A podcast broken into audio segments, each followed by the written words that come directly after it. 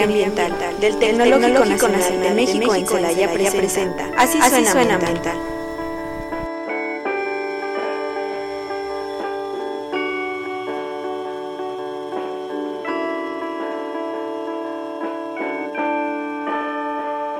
Hola, muy buenas tardes, bienvenidos a su programa Así suena ambiental en esta tardecita calurosa. Qué raro, ¿verdad? Está haciendo como cambios de clima extraños. En noviembre, calor. Noviembre, calor, sí. Pero bueno, eh, esto del clima también tiene que ver con nuestro programa del día de hoy, pero antes de, de presentarles a nuestra invitada, que ya es una cara conocida, y eso me da mucho gusto que se dé nuevamente la escapada para hablarnos de este tema tan importante como es el fenómeno migratorio de la mariposa monarca, que lo tenemos presente en nuestro territorio, pero bueno, ella nos va a platicar más a fondo. Me presento, soy Teresita Patiño y ya saben, estamos transmitiendo en vivo por el 89.9 FM de su radio convencional, pero también por internet a través de la página del Tecnológico de Celaya. Si le ponen ahí en su buscador IT Celaya o TEC de Celaya los va a dirigir al HTTP, HTTP, dos puntos diagonal, diagonal. Lo voy a decir así porque estrictamente así lo deben de teclear, pero bueno, si lo ponen, les digo, les va a dirigir, estoy segura, a la página es muy popular, nuestra página. Pero bueno, es HTTP, HTTP, dos puntos diagonal, diagonal, itcelaya.edu.mx. Y es la página oficial de nuestro Instituto Tecnológico de Celaya. De hecho, ahí pueden encontrar información en general. Sin embargo, pues les pedimos que busquen. De hecho, tendrían que bajar para poder ver nuestro botón donde dice Radio Tecnológico de Celaya. Ahí le dan clic y ya los remite ahora sí a la página del Tecnológico Nacional de México en Celaya. Les recuerdo los números en cabina, el 461-61-17575, extensión 5190, por si tienen alguna duda, algún comentario, nos quieren felicitar, nos quieren preguntar algo en específico, nos quieren recomendar algún tema, estamos aquí a sus órdenes. Y bueno, pues te saludo con mucho gusto, Mariana. Buenas tardes. Hola, Teresita. Buenas tardes. Muchas gracias. También a Fernando, por allá en controles, a Fernando Sánchez. Y pues como no a nuestra invitada, la bióloga Nidia Rivas Casas, que hoy en día eh, pues no es la primera vez que viene, ya vino en septiembre, si se acuerdan, para lo de especies endémicas, y hoy nos va a hablar de el fenómeno migratorio de la mariposa monarca. Hola Nidia. Hola, buenas tardes, buenas tardes Teresita, buenas tardes Mariana, muchas gracias por la invitación. Bienvenida Nidia. Pues bueno, como ya lo comentó Teresita, el tema de hoy es el fenómeno migratorio de la mariposa monarca. Y si ustedes no tuvieron oportunidad de escuchar el programa en el que estuvo Nidia en septiembre, pues les voy a hacer una reseña breve esta vez de su, de su experiencia. Ella es bióloga por la Universidad Autónoma de Nuevo León, es maestra en gestión integrada de cuencas por la Universidad Autónoma de Querétaro.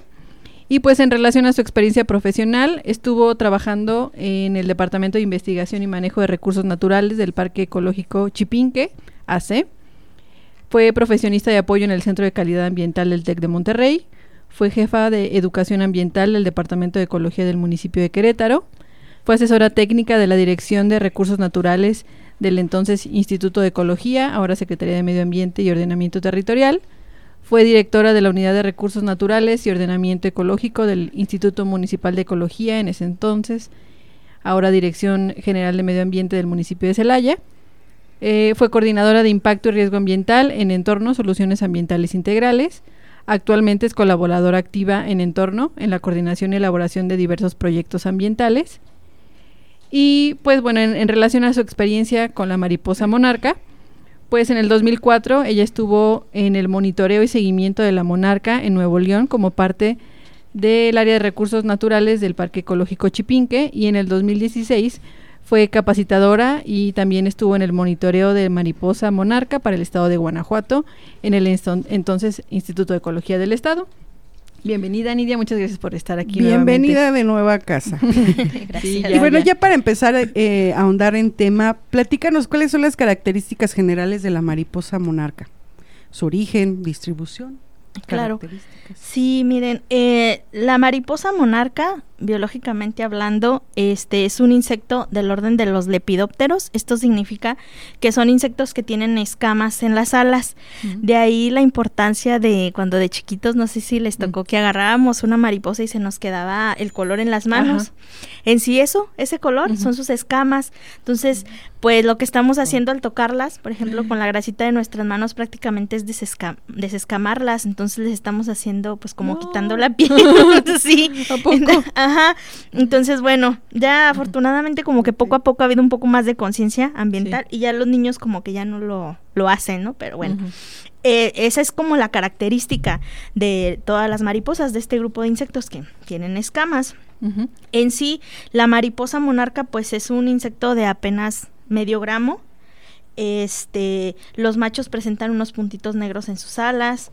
Eh, bueno, y la característica principal también de ellos es que llevan a cabo todo, todo el ciclo biológico de los insectos, que quiere decir que nacen de un huevo, crean larvas, diferentes estadios de estas larvas que vemos luego por ahí en las macetas como gusanitos, sí. ¿no? Que vemos chiquitos, luego de repente están bien grandes. luego, bueno, continúan con una pupa o crisálida, que es cuando se hacen como capullito, y finalmente de ahí emerge el adulto, que es el que se va a a reproducir en el caso de las mariposas, pero también de algunas palomillas, ¿no? Como las ah, estas bueno, palomillas negras que se ven luego que dicen que son de mala suerte y ay, bueno, se inventan en los salones, ¿no? Ándale, las grandes, las grandes en la esquina. Ajá, esas también son parte del mismo grupo y pues lo mismo, ¿no? Tienen escamas y hacen todo el ciclo de este modo. Esas es como las características generales. Muy bien. Todas las mariposas monarcas realizan este esta migración. Bueno, ya en general eh, la mayoría de la gente conoce que la mariposa monarca viene de Canadá, pasa por Estados Unidos y llega a México. ¿Todas las mariposas monarcas hacen este, este fenómeno migratorio? Fíjate que no, y es uno de los datos interesantes también de la mariposa, que hay comunidades residentes de mariposa monarca. En México, hay en Estados Unidos, hay en Canadá, en otros países, en otros continentes, incluso este también hay hasta en Australia este, comunidades de mariposa monarca. Entonces, no, no todas hacen el fenómeno migratorio, solo la subespecie que nace en Canadá, en los grandes lagos, esa es la que hace la migración hacia, hacia, hacia México. Entonces, no, incluso todo el año podemos ver mariposa monarca aquí en, en Guanajuato en este caso, y la podemos ver que se reproduce, eh, jardines donde hay pues la planta en la que realiza esto, que lo vamos a ver más adelantito, eh, se ponen huevos, todo, realiza todo el ciclo, entonces esas ya son comunidades residentes. Vamos a distinguir a las migratorias, porque cuando las veamos posadas se van a ver como viejitas. como parte de su, pues imagínate, donde vienen, desde Canadá, se ven ya como desgastadas las alas, ah, algunas ya, ya están rotas. Sin escamas. Exacto, ajá, en parte sin escamas, alitas rotas, entonces esas ya son las migratorias. Y obviamente va a ser en estas fechas, noviembre, más o menos, finales de octubre, noviembre. Justo ahorita antes de que empezara el programa, te mostraba una foto de una mariposa muy parecida. De hecho, eh, igual cuando subamos las fotos del programa, eh, igual subimos una imagen para que la detecten, porque esta, esta mariposa que yo vi se parecía mucho, pero ya ves los detalles y dices, no, esta no es. El tamaño también, la mariposa monarca es una mariposa grande, de 10 a 12 centímetros con mm, alas eh, abiertas, entonces es una mariposa grande. Y también hay muchas mariposas que son, bueno, como unas seis especies que son, eh, hacen mimetismo con la mariposa monarca. ¿Por qué? Porque la mariposa monarca es venenosa. Ah, ok. Entonces otras mariposas que no son venenosas adoptaron los colores de la monarca para que no se las coman sus depredadores. Y así, por ejemplo, está la mariposa monarca, está la mariposa reina. Mm. se parece muchísimo. Ajá. Está este. Ay, se me fue ahorita el nombre de la mariposa monarca, la reina.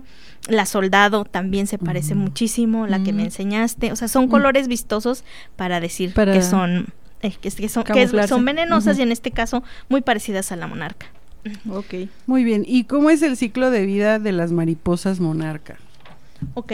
Sí, Teresita, mira. El ciclo de vida lo podemos eh, dividir en dos etapas, porque está muy ligado a la migración, obviamente, el ciclo de vida. Y por ejemplo, mm, vemos que las mariposas llegan en noviembre, ¿no? Este, y lo que hacen es venir a pasar el invierno que en Canadá, donde nacen, obviamente es muy frío, entonces se vienen a áreas un poquito más templadas. Digo, no me imagino qué tan frío será, nunca he ido a esa parte de Canadá, pero... tiene que venirse pues, hasta acá. Hasta acá y digamos a donde hibernan, pues tampoco es muy Pues, cálido. O sea, ajá. para nosotros también es muy Es frío.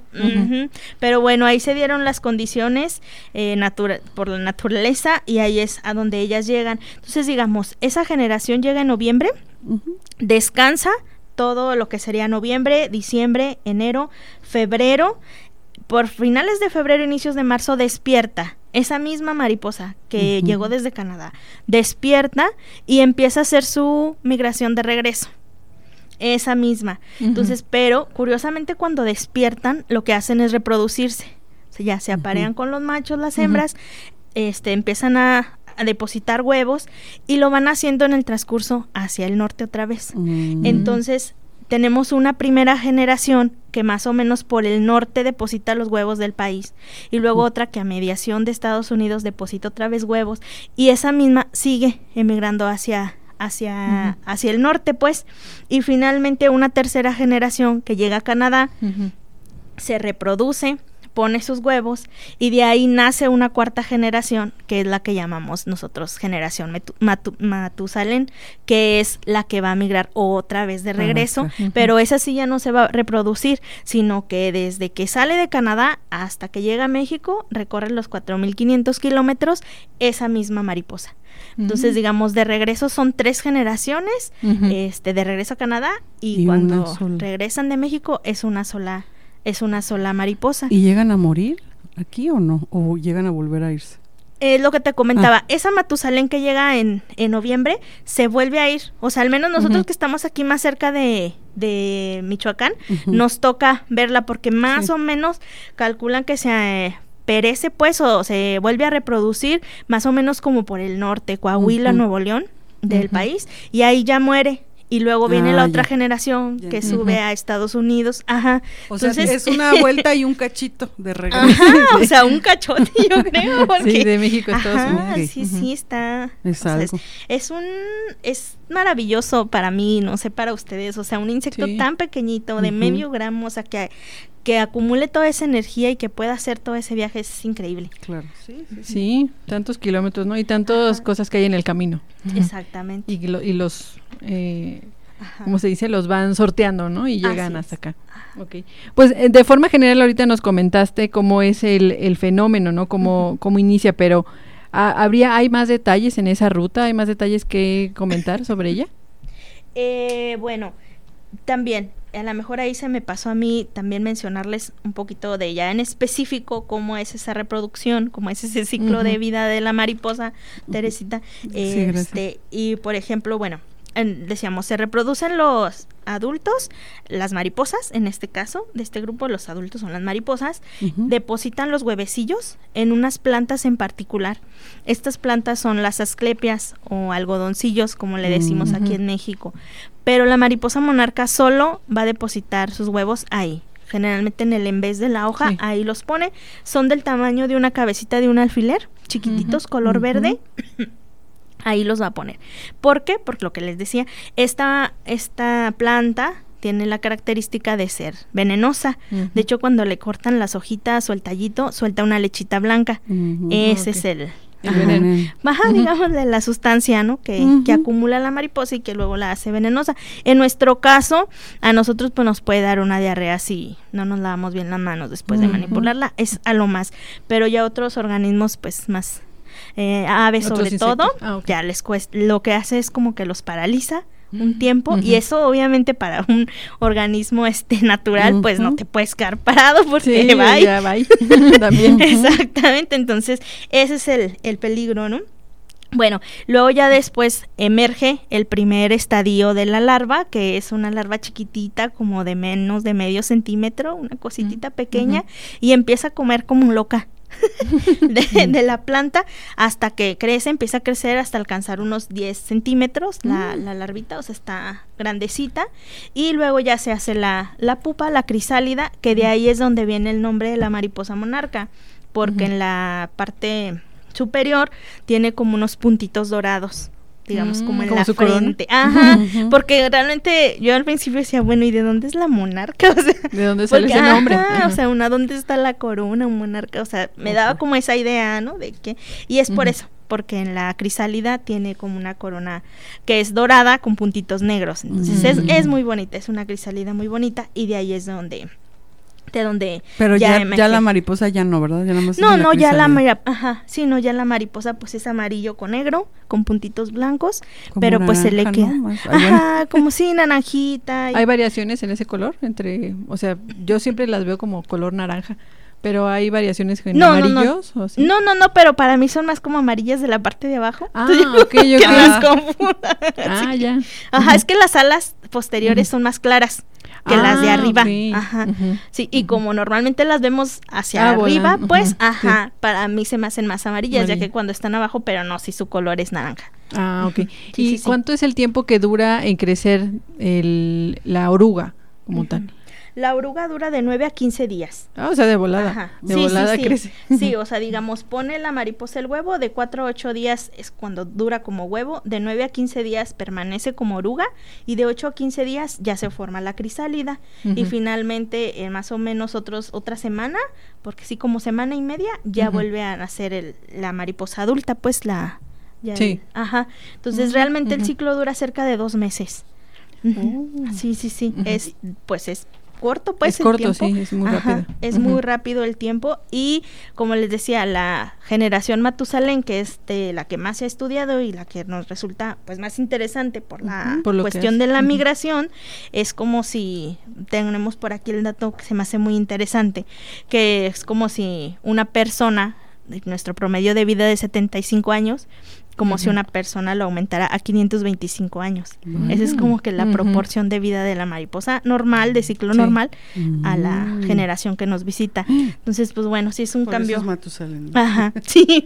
Y científicamente hay, bueno, se, se ha investigado el por qué, por qué dura tanto tiempo.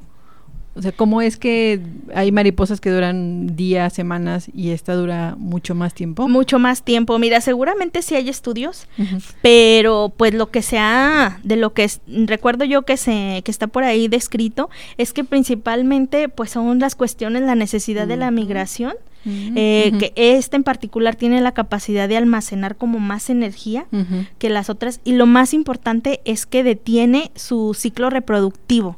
Mm, O sea, ella cuando venga no se va No a reproducir, reproduce. no. Y sabemos que en vida natural lo que más se lleva energía en los seres vivos es la reproducción. Entonces ella al bloquear la reproducción hasta que no llegue, Llega y se, regresa. duerma y se medio regrese, Sí. es toda esa energía que acumula es la que le alcanza pues para hacer todo el proceso de la migración. Entonces es increíble, sí, ¿no? Sí, sí, sí. ¿Y cómo fue que se descubrió el fenómeno migratorio de la mariposa monarca? Oh, sí. Ok. Bueno, mira, pues eh, tenemos por ahí también una descrita la descrita la la manera en cómo se descubrió que también es una historia muy bonita Eh, estaba por ahí en la zona de los grandes lagos nos decían en una plática un niño que era muy curioso que le gustaban mucho las mariposas, que era Fred Eckhart, le gustaban mucho las mariposas de niño y él desde chiquitito las veía y de pronto se iban Y se quedaban algunas, porque ojo, hay otras que no migran, ¿se acuerdan? Entonces se quedaban ahí y él decía, no, pero la gran mayoría se va. Se fue. O sea. ¿dónde se va? ¿Dónde O sea, está? ¿qué está pasando? Entonces él creció con esa curiosidad y él veía que año tras año tras año era lo mismo. Entonces él, pues, ¿qué está pasando? Cuando tuvo la oportunidad de estudiar, estudia obviamente biología y su proyecto de investigación es ese, ver qué pasaba en la mariposa monarca. Este empieza a revisar, se da cuenta que pues no, no sabía, hacía pequeños recorridos, decía, bueno, como que se van para allá y las empezó a monitorear de poquito, pero llegó un punto en donde dijo, pues no, no puedo, o sea, ¿cómo la sigo? O sea, se vuelan súper rápido. De hecho, alcanzan hasta los 100, 140 kilómetros por día. Es lo que migran. Entonces, pues Ujú. síguelas. pues, no, no está tan fácil. Pues se apoyan mucho de las corrientes de aire también para hacer sus vuelos, pero, o sea, son relativamente rápidas. Entonces, eh, ya cuando hace su proyecto de investigación, lo que a él se le ocurre es publicar en, el, en, un, en, los periódicos, tanto de Estados Unidos, de México, o sea, hacia donde él veía que se, iban, ajá, en Sudamérica, empieza a publicar de que está haciendo esa investigación, se con contacta con investigadores que si por favor pues le echan la mano en ver en, ajá, en ver si hay, hay comunidades de monarca, cómo está. Y pues se tardó 40 años esa investigación, 40 años, ajá, hasta que finalmente en 1972 le contestan una pareja, este, una bióloga y un estadounidense que eran pareja, y le comentan que ellos encuentran en dónde es donde está la, la mariposa monarca y un año después ya él viene y las y las visita, ¿no? Y pues ya ahí es cuando se descubre el misterio de la mariposa monarca y esto pues sucede hasta el año de 1975. O sea que todavía ajá, los biólogos, digamos, aquí en México, bueno, la bióloga este y que es la mexicana Catalina Aguado y el norteamericano Ken Brugger, son los que en 1972 lo descubren, le escriben, este, pero hasta 1975 ya es que sale la publicación, porque también fue todo un tema. Sí. sí, porque ¿lo dices o no lo dices? Ajá. Es que te iba a decir, el santuario, por ejemplo, sí me ha tocado ir y es impresionante, o sea. Sí. Es muy hermoso. Eh, cuando está la mariposa, pues es vida, ¿no? O sea, es la, el proceso de vida, como dices tú, como más increíble y bueno. ya, voy a ir a lo sentimental, pero incluso... es que sí. incluso el aleteo, yo me acuerdo de cuando me paré ahí que nos decían, no hagan ruido, no hagan ruido. Pero no hacía ruido, pero se escuchaba el ruido del aleteo y decías, wow. Ah, o sea, ya tan solo esas, esas sensaciones pues es un servicio ambiental muy muy importante, claro. Creo yo. Sí, sí, sí, la tranquilidad es, sí, sí, sí. Entonces, pues sí, les comento, y hasta 1976 ya la revista National Geographic publica publica el hallazgo con la foto de, de Catalina en la portada en uno de los santuarios este, más importantes de, de, México y ahí pues es donde se da, empieza a dar a conocer la monarca, pero no es hasta ya eh, como cerca de los noventas o finales de los ochentas que ya empiezan a abrir los santuarios a pues a la visita, ¿no? Porque pues bueno, hay muchos problemas. Ajá. Sí, sí, sí, pero más o menos así fue la historia, pero yo, bueno, al menos yo en lo particular lo que rescato de esta historia es la curiosidad de los niños. Sí, o sea, hasta dónde llegó. Claro, y pues es una zona bastante grande de Canadá donde están las mariposas y él fue el que le llamó la atención y lo buscó y lo buscó, entonces pues de ahí la importancia de que cuando nuestros niños tengan una curiosidad o una aunque sea agarrar lodo, que los dejemos, o sea, que no seamos como que estarles bloqueando, no porque se ensucia, no porque ajá, o sea, la libertad y por curiosidad pues los niños hacen cosas y así es como pues llegamos hasta estos Se descubren otras más importantes. Y ahorita hacías la pregunta de ¿lo publicamos o no? Porque bueno, yo tengo una idea de, pero ¿cuál es tu qué opinas tú, o sea, sobre si tú hubieras sido la que descubrió eso, qué hubieras hecho? Híjole, no sé. qué, qué difícil. Híjole, es que pues tarde o temprano se iba a, descubrir, porque obviamente después de ahí se hicieron más estudios y, y ya, o sea, se publica en revistas científicas y ya se hace, pues, ¿no? Del, del conocimiento, general. Y el, en este sentido, el desarrollo económico, la sustentabilidad tiene que ir ligada a los recursos naturales. Y la mariposa monarca, pues, es una fuente de ingreso para las comunidades, ¿no? Entonces, tenía que abrirse a lo mejor quizá nos falte por ahí la parte de, la de un poco más de regulación. Sí, nos falte por ahí un poco más de regulación en los temas de tala, pero eh, no hay que dejar de lado que es un ingreso económico de las familias de Michoacán, pues, y de los santuarios, y una gran derrama económica la que deja la mariposa monarca también. Entonces, pues bueno, están los dos. Ah, o sea, yo como bióloga mentalmente mejor no, no me hubiera, así que nadie las vea, que nadie las toque, pero tiene que haber un desarrollo económico, porque si no va ligado a esa parte, se pierde. ¿Por qué? Porque la gente iba a talar los bosques. Talar los bosques. Entonces, bueno. Ya se convierte en algo más complejo eso, ¿no? Porque los talan y ya desaparecen. Exactamente. no regresan. Exactamente. Muy bien. Y bueno, sin más preámbulo, nos vamos a ir a un corte promocional de nuestra radiodifusora y regresamos a su programa Así suena ambiental. Así suena ambiental. Ya regresamos.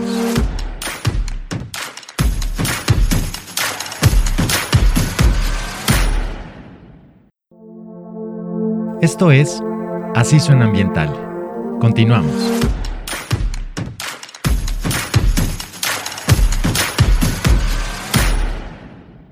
Muy bien, pues estamos de regreso aquí en su programa Así suena ambiental. Eh, estábamos platicando hace unos minutos antes del corte con, con Nidia, con la bióloga Nidia, sobre el tema de la mariposa monarca. Y pues hace un momento también Teresita comentó sobre los servicios ambientales que nos dan las mariposas monarcas y uno de ellos pues es la cuestión de paz y, y de cuestiones ya no tangibles, ¿no? ¿Nos puedes decir, Nidia, qué otro, cuál es la importancia o qué otro valor representa la mariposa monarca eh, en otros términos como el económico, el cultural? Claro, sí, mira, eh, no solo la mariposa monarca, sino en este caso, bueno, hablando en una generalidad de las mariposas, este, pues bueno, tienen su valor ambiental principal es que son vindicadores.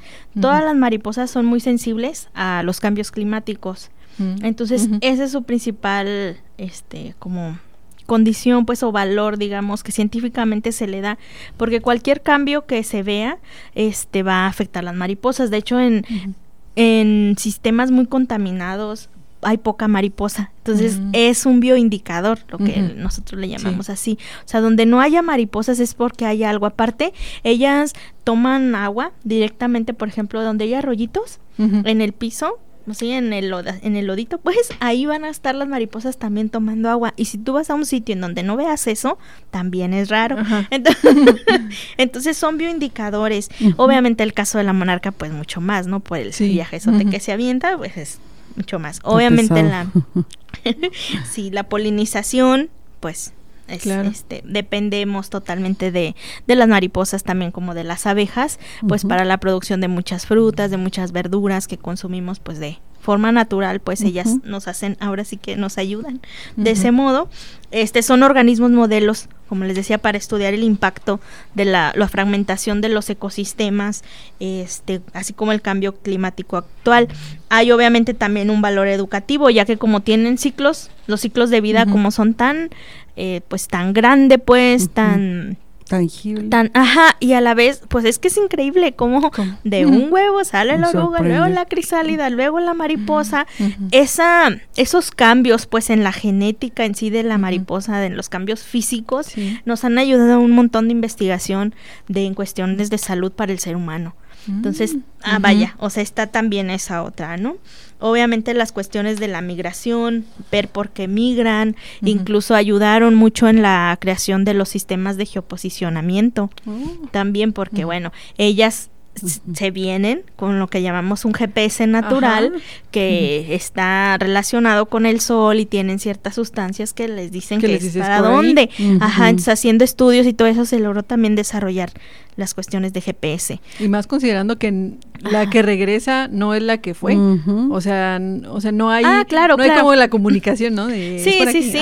Ajá, mi tátara me dijo que, que es, su tátara. No, no, no, o sea, es una cuestión ya intrínseca de ellas. Ajá. Entonces, bueno, así sí, sí es increíble. Entonces, realmente nos han nos han ayudado muchísimo y por ejemplo, encontré yo por ahí un dato de lo que mencionabas Teresita en cuestiones de de apreciación de la naturaleza, lo que podemos mencionar en Europa se hacen mucho este tipo de, de tours de ir a ver mariposas. De hecho, en el norte del país también. sé yo que me tocó a mí apoyar a personas que venían de Estados Unidos. Porque allá no tienen tal mariposa, entonces querían venir a buscarla aquí. Es como el mismo caso con las aves, pues, pero las mariposas todavía son un poquito más tranquilas, entonces es más fácil apreciarlas. Y también, entonces hay un dato por ahí interesante que dice que, que en Reino Unido más o menos unas 10.000 personas participan en eventos de, de ver ciertos grupos de mariposas y haciendo una suma de estas personas han logrado, es como si hubieran llegado a la luna. O sea, todos juntitos, Todos como juntos. si hubieran llegado a la luna y de regreso, o sea, la, el tiempo que le invierten a Para estar, estar monitoreando. ajá, monitoreando. Y es que realmente, pues, en estos tiempos que luego son complicados, yo creo que cualquier actividad que te dé paz mental lo valoras. Ayuda mucho. Te ayuda y es mucho por ahí. Y en este caso, la mariposa monarca, pues obviamente la derrama económica, ¿no? Pero no es, no es la única. Y de hecho hay otros eh, maripositas que por ahí que también migran. Tenemos una que migra de Estados Unidos a México, pero llega hasta San Luis, que es una mariposita verde. Le decimos carita de perro porque en las alitas Tiene como una forma como una carita Oh. de un perro, sí. Este, y esa también hace una migración, solo que faltan muchos estudios también por, Mm, por pues sí, pues por hacer. Sí. Eh, hay otra que incluso llega un poquito antes que de que la monarca, que se llama Livitiana carinenta, que le decimos la picuda, se parece mucho a la monarca en colores, solo que es naranjita también, es chiquita, más chiquita y tiene así como un piquito, en lo que pudiéramos decir Mm. como su carita, pues. Sí. Ajá, y también es hace una migración también grande.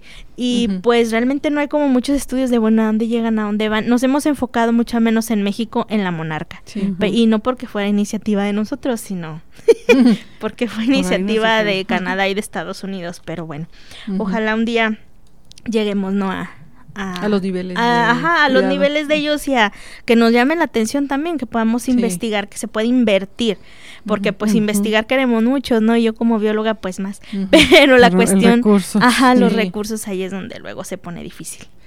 Ok, y he sabido re- que recientemente pues ha habido como disminución en la población de mariposas, pero ¿cómo se mide o cómo se determina este indicador? Ok, sí.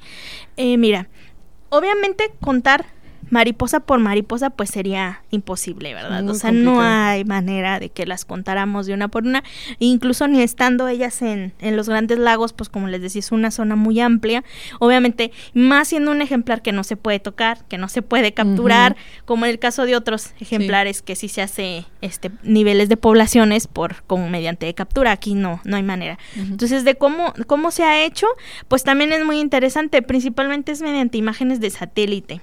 Cuando la mariposa llega a Michoacán, se pone, eh, se posa, digamos, en los bosques de Oyamel. Los bosques, los pinos, pues son verdes, ¿no? Los Oyameles, perdón. En este caso son de color verde. Cuando la mariposa se para ahí, se vuelven naranjas. Naranjas. Ajá. Entonces toman la imágenes de satélite de diferentes tiempos y ven cuánta superficie abarcó ese año en todos los santuarios. Entonces lo Mm. sacan, de esa forma lo delimitan por superficie. Ya después con algunos cálculos y otras este, metodologías ya dicen, bueno, eso equivalió a tantas mariposas, ¿no? Pero principalmente nos basamos en superficies. No. Y solamente llegan a. Michoacán. No se ah, ya el Estado de México. Sí, es como una zona ahí entre Michoacán y Estado de México. Entonces, esos santuarios son los que se revisan con imágenes de satélite y sacan cuál es la población que se posó o que llegó este ciclono a México. Y ese, ese conteo, o bueno, esa metodología se realiza aquí en México. Eh, se realiza en México, pero principalmente eh, con asociaciones civiles, que son las que participan más en este tipo de proyectos. O sea, México apoya y participa con la Comisión Nacional de Áreas Protegidas, poniendo, ah, brindando la protección a los refugios. Eh, pero propiamente quien hace los muestreos, por ejemplo, es la WWF, es Pronatura, eh, otra, este, Asociaciones eh, civiles. asociaciones civiles que generalmente tienen el recurso pues de Estados Unidos o de Canadá. Y básicamente, ahorita no se me surgió esa duda de... Porque las, las mariposas llegan y se concentran aquí Ujú. en Estado de México y Michoacán. Sí, Por eso el conteo es aquí. Estando Sí, claro. en Canadá, que es de donde vienen, se hace también ese conteo como para ver, bueno, salieron tantas y llegaron tantas. eh, sí, también lo hacen, también lo hacen para tener las estadísticas, pero los números que nosotros más manejamos son los de cuántas llegaron, porque eso pues nos da indicadores de muchísimas, de qué, qué está pasando. Sí. Ajá, y porque como duran más tiempo también, sí. ajá, entonces, vaya, aquí es donde es- descansan, donde hay oportunidad de poder capturar. ¿no? Cuántas Ah. son las que, ajá, las que llegan. Sí. Uy, está muy interesante todo eso. Sí. Y me- nunca he visto esas fotos, o sea, porque debe ser muy padre ver cómo del verde pasan al naranja, ¿no? Los, los oyameles. Los oyameles. Y bueno, obviamente en una foto normal se ve, ¿no? Del verde al naranja, pero los análisis que se hacen con sistemas de información geográfica, pues ya hay este mediante como les decía, satélite y todo esto, ah, se detectan las ondas de, de color. Ah, okay. Y así, ajá, mm, porque pues hacia ojo de buen cubero. sí, no, pues, no, pues, pues yo digo que llega hasta aquí, no. O sea, sí hay como que todo un geoprocesamiento ahí de para ver si, si es el naranja de la monarca o qué está pasando, porque luego, ojo, también hay mucha siembra de cempasúchil. Nos tomas una imagen y te...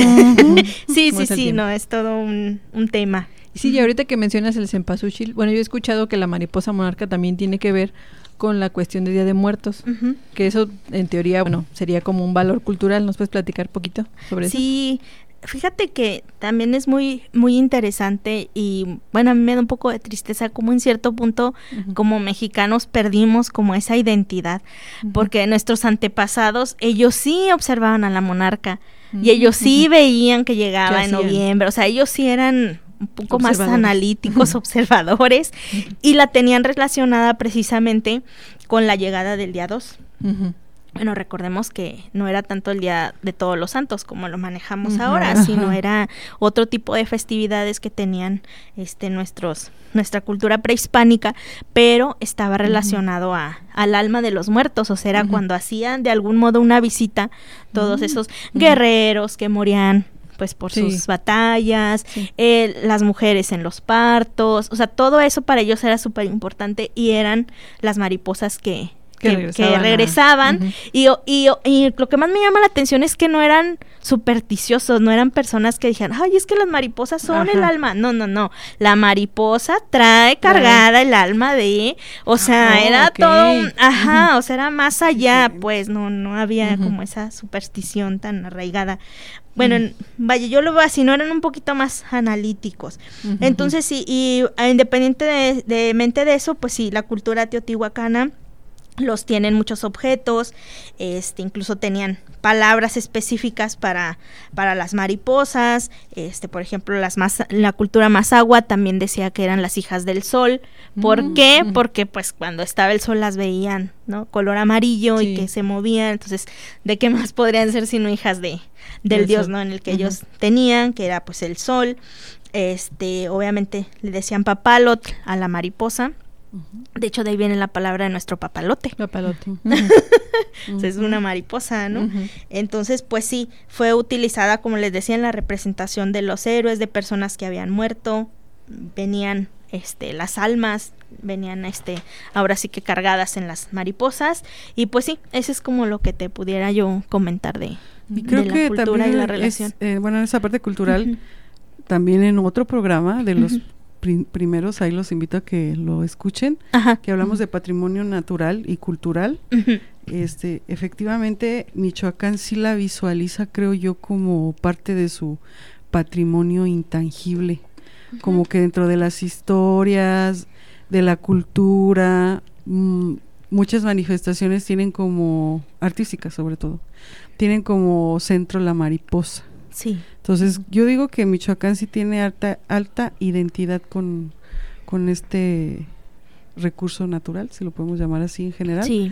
y, y sí podemos ver muchas manifestaciones. también ahorita, ahorita está, ahorita aquí se nos vino a asomar un pequeño colibrí y yo luego luego pensé, todavía andan aquí las almas de algunos, seguramente sí, si tenemos esa cosmovisión, porque pues apenas estaríamos por vivir ese regreso de las almas. Entonces sí, fíjate que hace como clic, ¿no? Con toda la parte social de identidad y aparte ese patrimonio natural, que a veces se nos pasa, les digo mucho, eh, no debería de pasar desapercibido, o sea, está ahí inherentemente, a lo mejor, les digo, a lo mejor ya es muy parte de toda la cultura que tenemos, pero sí, efectivamente, nosotros que somos de un estado hermano, yo claramente identifico a Michoacán, mariposas. O sea, sí, sí, es un referente. Y pues vamos a pasar a una parte triste. Porque pues es, es sabido, ¿no? Que de como del es poco el tiempo que tienen investigando a las mariposas, o sea, hablamos de los noventas y aunque ya pasaron varios años es reciente, ¿no? Y, y de la población que antes llegaba a la que ahora se reporta ha disminuido bastante. Ajá. ¿Por qué pasa o por qué qué amenazas tiene la mariposa o qué qué riesgos existen que ha pasado esto? Mm, Sí, mira, eh, como les comentaba, en nuestro país la, el eh, la Asociación Civil, el WWF, el Fondo Mundial para la Conservación de la Naturaleza, es como el organismo que se encarga un poco más de, de hacer este tipo de análisis. Y ellos tienen por ahí en su página una, una gráfica de barras de cómo se ha manejado la superficie, cómo ha estado la ocupación de la monarca desde el año de 1993 hasta la fecha. Entonces, si tienen oportunidad por ahí de revisarla o si la podemos subir, está súper interesante cómo ha habido años muy, muy variantes. O sea, no hay una tendencia. no sé Oh, si ok. tuviste chance de verla. No alcancé a ver la gráfica. no hay una tendencia, este, digamos, lineal o de decremento. O sea, no, no, no, no. Es muy variable. Es muy, muy variable. Por ejemplo, en el 95 al 96 teníamos unas 18 hectáreas de ocupación. Dices, ah, Mm. pues bastante. Pero al siguiente año, que fue el 97-98, 5.7. Ah, Y dices, es el bajón. el bajón, o sea, ¿qué pasó ahí? El siguiente año se mantuvo 5.5 y luego, por ejemplo, tenemos una del 2001-2002, subió a 9, Ujú. Mm. pero ojo, ya no subió a 18. Sí, no. Entonces se mantuvo en 9 y luego después en 2003-2004 sube a 11. Ajá, raro. Sí. Luego 2004-2005 baja a 2.19. ¿Y qué? Ajá, El susto de la vida, ¿no? Claro, y así hemos estado de que qué pasa y qué pasa. Cuando así donde sí estuvo crítico, por ejemplo, fue en el 2013-2014 donde fueron punto .67 ¿En hectáreas. serio? No llegamos ni a Ni a una. Perdón. Entonces, es complicado. Sí. Entonces, y luego después al siguiente año 1.3, ay, vamos para arriba, ¿no? Luego Ujú. 4.01 y finalmente ahorita eh, la del año pasado, pues porque esta todavía no salen los resultados, 2020-2021 2.10 hectáreas. Entonces ya Pero, nunca hemos estado en los del 18. 18, ni- ya tenemos pues desde ¿En qué año fue lo del- 2005. lo de las 18 hectáreas? de las 18 hectáreas fue del 96-97. Es que ahorita, Dijeron, bueno, ya nos te- vieron, ya no regresamos. Yo estaba como... Sí. Yo me estaba acordando de una, de una ocasión, no sé si a ustedes les tocó que estuvieran aquí en Celaya. Yo pues sí, estaba aquí. Pero me acuerdo que se veía la columna de, de ¿De mariposa? mariposas, o sea, que fue tan, tan sorprendente y como que desde ahí yo en mi mente, en mi imaginario tal vez, no sé, como que yo de ahí ubiqué La que- migración. la- ajá, exacto, el, ese proceso. Pues pudo haber sido porque debió haber Porque sido impresionante. muchas, yo me o sea, si acuerdo. ahorita que son dos hectáreas las vemos, no me imagino Sí. en el. ajá. Y es que era como venían y era y, y todos decían qué bonito las mariposas monarcas y por ahí alguien decía es que es que ya, a lo mejor ya Ajá. viendo esa parte de National Geographic también es que ya están diciendo que están haciendo una migración las mariposas pero también me acuerdo que como dos o tres años no y luego otra vez sí Ajá. y así o sea como pero hubo una vez que como dices tú fue así de o sea salíamos de la casa y se veía como en la cara te como, lo- los pájaros cuando se van a ir a su a dormir a los Ah, a- sí, ah, a los árboles. así Las parvadas. se veía la parvada bueno es que no es parvada pues las mariposas. El, pero- digámosle la- el grupo. el grupo, El grupo la- de la- mariposas. sí de mariposas pero eran tantas que sí yo me acuerdo mucho de eso y y también bueno que de, de chiquitos pues nos impresionaba mucho también que sí nos alcanzó o alcanzamos a ver alguna y de Ajá. agarrarla con lo que decías no o sea sí sí sucedió que pues a veces es lo que más nos prohíben es lo que más queremos hacer Sí, sí, no. Y es parte de la curiosidad es- también, Es ¿no? parte de la curiosidad también. Y si te encuentras una que está en el piso, que ya está muriendo, pues, la pues la vas a tocar. Sí, o sea, sí, sí. ajá, pero diferente No a que a andemos con una red. Ajá, cazándolas, sí, diferente. ¿no? De hecho, el, el- cuando fuimos a la, bueno, hicimos una visita por parte ahí de la empresa de entorno a- al parque, ¿Al santuario? al santuario del Rosario en ajá. Michoacán, y de hecho nos decían, no se lleven las que estén tiradas, o sea, no se lleven las que están, las que ya murieron, pues, pues ahí están, ahí se van a quedar y es parte de, Es parte del pues, ciclo. de lo que, ajá, del ciclo. Y fue impresionante, de verdad. mis papás habían ido creo que hace dos, dos años antes de que yo fuera y a ellos no les tocó verlas así este decía que había muy poquitas y que pues Ajá. no que no no se movían no Sí. sé estaban muy dormidas Ajá. pero cuando yo fui era impresionante o sea por donde caminabas había mariposas los racimos en los árboles era no no no yo quedé fascinada y, y ya también como con el eh, ya fui y ya no iría otra vez o sea porque porque dices es- esta- las estamos perturbando finalmente estamos ahí y y en, y en lo que platicamos tú y yo, eh, había una parte en donde decía que eh, esa energía que ellas Ajá. usan porque está ahí la gente y que se tienen que mover y que están ahí pues interactuando con la gente, la pierden pues y es Sí. la energía que van a necesitar para su regreso o para el, fragmento de regreso que van a realizar. Sí, sí, sí. Sí, porque Entonces es complicado. la gente las despierta, o sea, el- Ujú. la algarabía, la gente, Sí. y ellas empiezan a usar energía para moverse. Sí. Y como dices tú, la, la están perdiendo. Entonces, híjole, eh, fíjate que yo nunca he tenido oportunidad de ir. No Sí, sé no por lo qué. puedo creer ni de- Sí, la verdad es que ha sido curioso, o sea, me ha tocado enferma, los días que Ay, enferma, o sea, no hay manera de que pueda ir, luego embarazada y bueno, X, no pude ir, pero no es algo que, que quiera. Ajá, o sea, digo, bueno, si tengo oportunidad, qué bueno, pero me gustan más los monitoreos de, Mm, de paso. estar, estar Ajá, caminando y viendo cómo pasa. Exacto, exacto, contarlas. Em, me tocó verlas, por ejemplo, en otra zona aquí en Capulines, Sí. en donde es un cañón y por ahí me tocó verlas despertar y empezar la, seguir la migración. Me gustó eso más, porque yo estaba lejos y las estaba Ay, las viendo. ves pasar. Ajá, las vi pasar, las vi despertar. Entonces como que no es algo que tenga así como que, pero bueno, pues a ver, si un día qué bueno y si no, pues ni modo. Ni modo. Ok, ¿y qué acciones realiza México para la conservación de la mariposa monarca? Eh, bueno, las acciones que realiza México, pues no sé si me gustaría relacionarlas un poco a las amenazas, Sí. ¿verdad? O Sí, sea, sí, un poquito para luego ya comentarlas. Ah, ok. Este, bueno. eh, como les decía, el tema de que son pocas, de por qué la variación en las poblaciones está, lo que se ha venido descubriendo es que está relacionado a las amenazas. Por ejemplo, en la que les decía que hubo 167 hectáreas, los estudios que hizo que hicieron en Canadá y Estados Unidos fue porque resulta que en Estados Unidos empezaron a usar un, un herbicida Mm, este de una compañía por ahí que siempre anda en broncas que no vamos Sí. a mencionar Pero ya todos la conocen. pero todos la conocemos. Ajá, este saca este producto y lo que hacía era matar todas las asclepias para cultivos principalmente de maíz y de soya.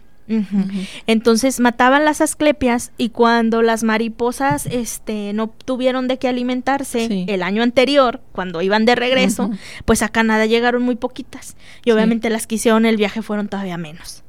Entonces, estamos, está relacionada la migración a cualquier este, Cambio en cambio cualquiera en de los tres países. Exactamente, o sea, en Canadá, en Estados Unidos, en México. Hubo una helada también en uno de los años, en Canadá precisamente, eh, y murieron 500 millones de mariposas. Ah, y eran de las que iban a migrar. Entonces, sí. dependen totalmente del clima. Y lo que les pase tanto, como decíamos, Canadá, Estados Unidos o aquí, afecta. Y en. México, lamentablemente, pues la tala.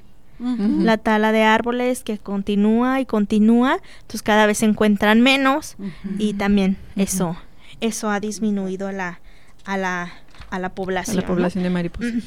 Entonces, pues prácticamente ha, ha habido mucho mucho este tipo de problemáticas. Por ejemplo, ah, está por ahí un caso de coincidió la migración de la mariposa monarca hace como 3, 4 años en México con que había muchos mosquitos. Mm. Entonces se les ocurrió pues ¿por qué no fumigar? Ay, Dios. Entonces pues allá en Mm. allá en mi tierra en Monterrey dijeron pues hay que Hay que fumigar. fumigar. Y no, no, yo me acuerdo que yo ya estaba aquí en Celaya y me- recuerdo que mi mamá me habló y me dijo, Nidia, es que está las calles son naranjas. O sea, y mi mamá ¿En casi serio? lloraba, Qué horror. Me dice, "Te- o sea, vamos pisando mariposas. O sea, fue una Mm. mortandad horrible, salió en los periódicos. Obviamente hay una alianza entre los tres países y estas cosas cuando pasan, pues luego, luego es, oye, ¿qué pasó? ¿Qué hiciste? Ajá, este... no se planeó, no se pensó y pues bueno, contribuimos ahí, ¿no? A que murieran muchísimas. De hecho era el primer, como el primer pico que estaba ingresando al país y pues va ahí, ¿no? Entonces eso Sí. también, también contribuye. Eh, obviamente el turismo no planificado aquí en. México, o sea, el que vayan tantas personas, es que es una estira y afloja Sí. ahí porque tiene que haber una capacidad de carga, De o sea, carga, no puede todo el mundo entrar, pero rara vez se, se respeta. Entonces también pues está ese, esa problemática. Son como que de las principales que, que pudiéramos mencionar, ¿no? El cambio climático, eh, cuestiones de, de pesticidas Pesticidas. y pues obviamente El turismo no el controlado. turismo no controlado.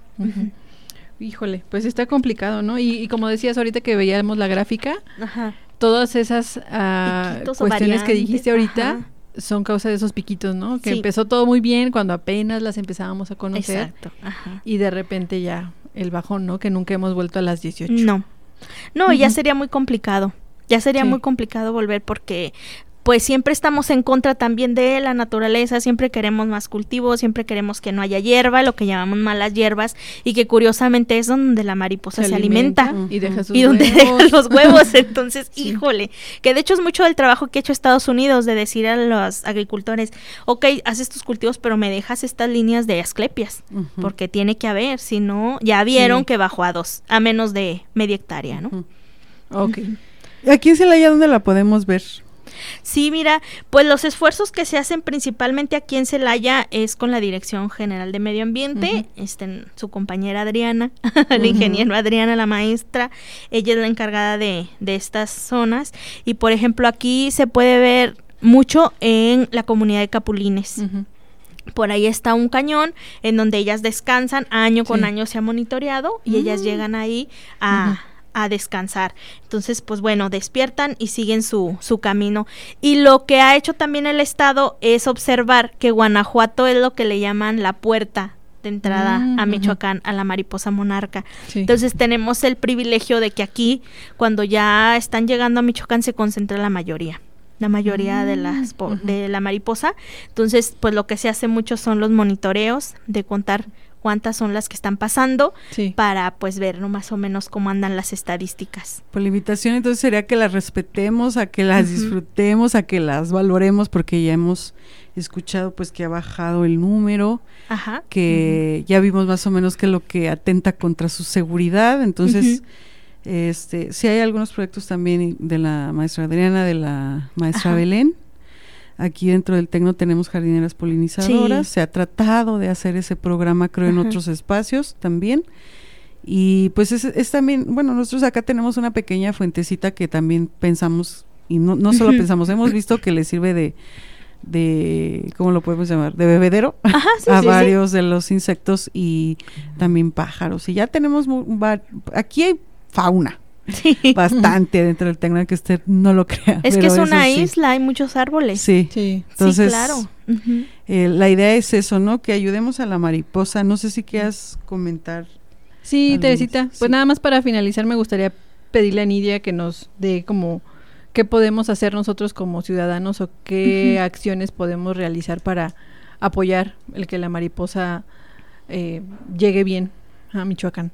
Sí, pues como decía Teresita, de lo principal es hacer jardines polinizadores.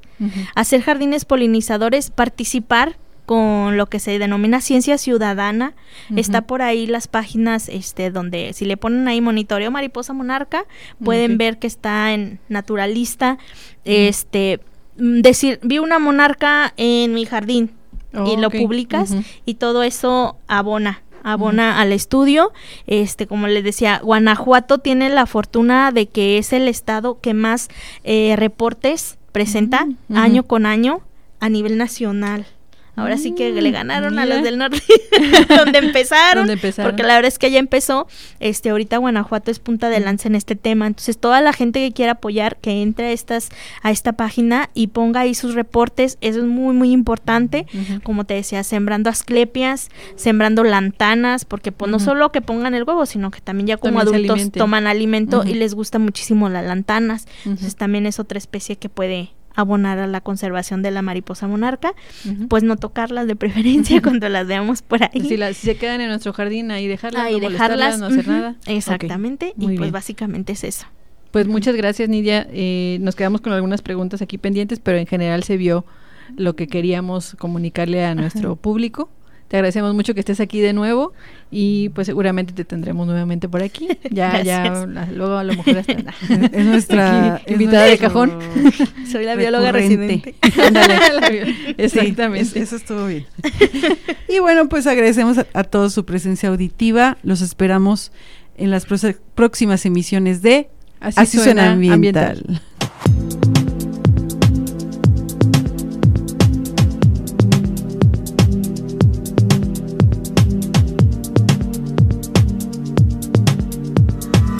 Gracias por sintonizar Así Suena Ambiental. Te esperamos todos los viernes en punto de las 3 de la tarde por Radio Tecnológico de Celaya.